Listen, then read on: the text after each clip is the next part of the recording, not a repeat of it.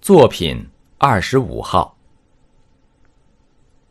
梅雨潭闪闪的绿色招引着我们，我们开始追逐它那离合的神光了。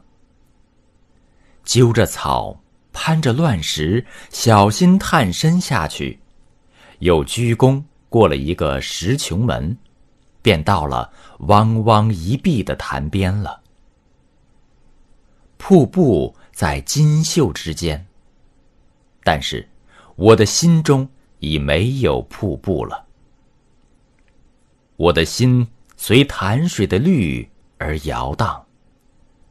那醉人的绿呀，仿佛一张极大极大的荷叶铺着，满是奇异的绿呀。我想张开两臂抱住它，但这是怎样一个妄想啊！站在水边。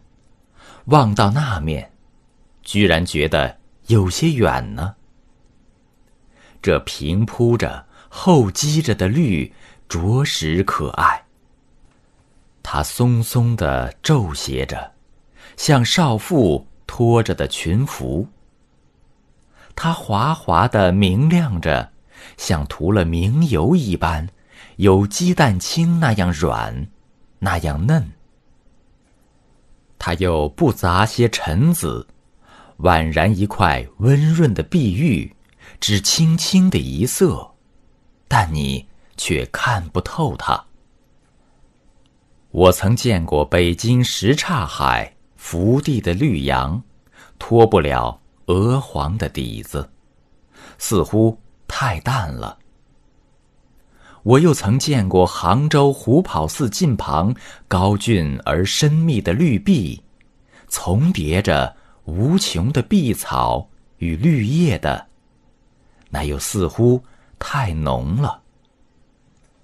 其余呢，西湖的波太明了，秦淮河的也太暗了。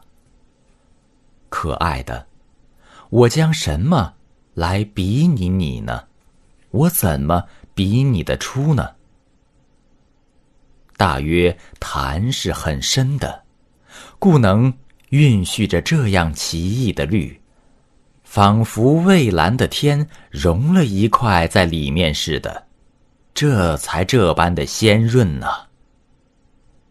那醉人的绿呀，我若能采你以为带。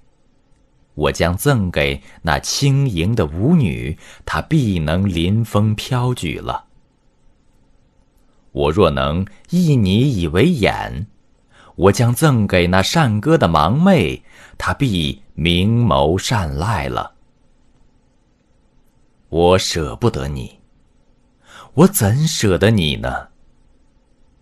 我用手拍着你，抚摸着你，如同一个。十二三岁的小姑娘，我又拘你入口，便是吻着她了。我送你一个名字，我从此叫你女儿绿，好吗？第二次到仙岩的时候，我不禁惊诧于梅雨潭的绿了。登录微信，搜索“上山之声”，让我们一路同行。